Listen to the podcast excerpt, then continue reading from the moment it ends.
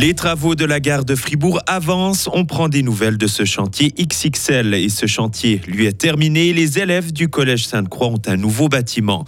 Enfin, euh, performance historique en marathon. Le record du monde est tombé et ce n'est peut-être que le début. Soleil est 26 degrés pour cette journée de lundi. Le beau temps et la douceur seront euh, toujours de mise ces prochains jours. Nous sommes lundi 9 octobre 2023. Bonjour Léo Martinetti. Bonjour Mike, bonjour tout le monde. Ça prend du temps, mais ça avance. Les travaux de la gare de Fribourg progressent. Un projet qui vise à augmenter sa capacité et permettre l'accès à plus de grands trains. Sébastien Richard, chef du projet, nous parle de ces transformations. Là, nous sommes en cours de réalisation du quai 2 et de ses émergences. Euh, donc là, c'est une, grosse étape qu'on a jusqu'à l'année prochaine. Et puis, effectivement, on a encore l'émergence du côté esplanade, donc du côté ancienne gare, à réaliser, qui va se réaliser dans la deuxième moitié 2024. Les travaux vont durer jusqu'en 2025, mais le trafic se poursuit en gare de Fribourg. Chaque jour, plus de 300 trains passent à travers le chantier. La mue du collège Sainte-Croix est terminée. Son inauguration a eu lieu samedi passé en présence des autorités cantonales, des festivités qui marquent la fin des travaux de la Villa Gallia. Le bâtiment datant du début du XXe siècle a été euh, réhabilité pour pouvoir à nouveau accueillir des élèves. La rectrice du collège Sainte-Croix, Gisela Bissic-Fazel, se réjouit de la fin des travaux. On aime beaucoup cette Villa Gallia où euh, il y a les arts visuels, où on avait fait des expositions.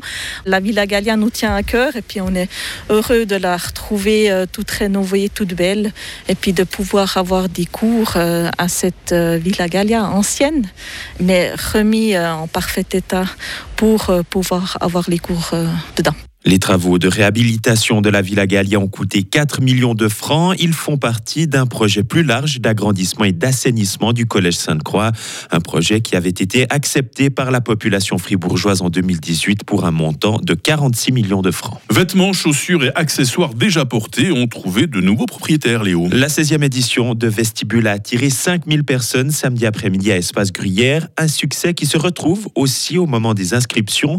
Les 220 stands ont été réservés en 7 minutes, battant ainsi le record de la précédente édition. Prochain rendez-vous le 27 avril prochain à Espace Gruyère à Bulle. Et à l'étranger, l'extrême droite progresse en Allemagne. L'AFD a connu une nette progression hier lors d'élections dans deux Länder. D'un autre côté, la coalition derrière le chancelier Olaf Scholz est en recul en Bavière et en Est, deux bastions des conservateurs, de régions où la crise industrielle ont également et la question migratoire ont également joué un rôle central. Déjà près de 1000 morts. C'est ce qu'ont fait les combats entre Israël et le Hamas. Plus de 4000 personnes ont également été blessées selon les chiffres publiés par les deux camps. Alors que les combats continuent dans cette région, Israël a officiellement déclaré la guerre hier au Hamas. De leur côté, plusieurs pays du Conseil de sécurité de l'ONU, réunis hier en une urgence, ont condamné le mouvement islamiste palestinien.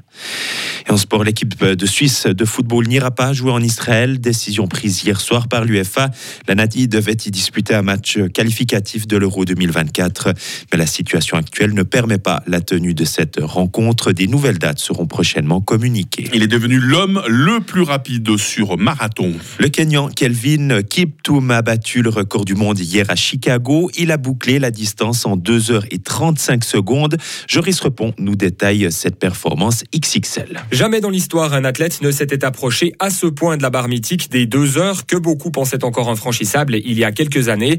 Pourtant, hier, Kelvin Kiptoum a longtemps tenu en haleine les observateurs avant de franchir la ligne en 2 heures et 35 secondes.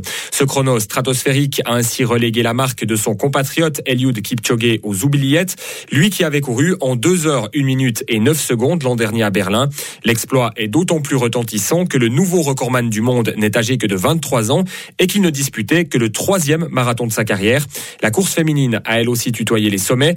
La néerlandaise Sifan Hassan s'est imposée en 2 heures 13 minutes et 44 secondes, signant au passage le deuxième marathon le plus rapide de l'histoire. Et désormais, tout le monde rêve d'un duel entre Kelvin Kiptoum et Eliud Kipchoge lors des prochains Jeux Olympiques à Paris.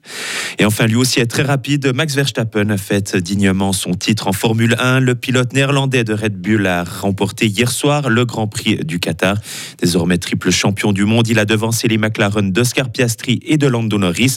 C'est son 14e succès en 17 courses cette saison. Ah bah je comprends Léo pourquoi le week-end a filé tellement vite avec des gens aussi rapides. hein. Ça, il y a tout qui a été très très Euh, rapide. moi, je sais pas vous, mais moi, le week-end, moi, j'aime bien me poser un peu quand même. je suis hein. plutôt dans la lenteur aussi, je dois Par dire. contre, alors ce matin, on va, on va mettre le turbo. hein. il y aura des, ouais, il y avait, il y aura de quoi faire. Ah ouais, le turbo sur l'info en ce qui vous concerne. On se recroise toutes les 30 minutes en rédaction. Puis avec toute l'équipe hein, dans quelques instants pour vous présenter notre candidat électoral du jour et puis pour vous présenter la question, pour vous poser la question du jour.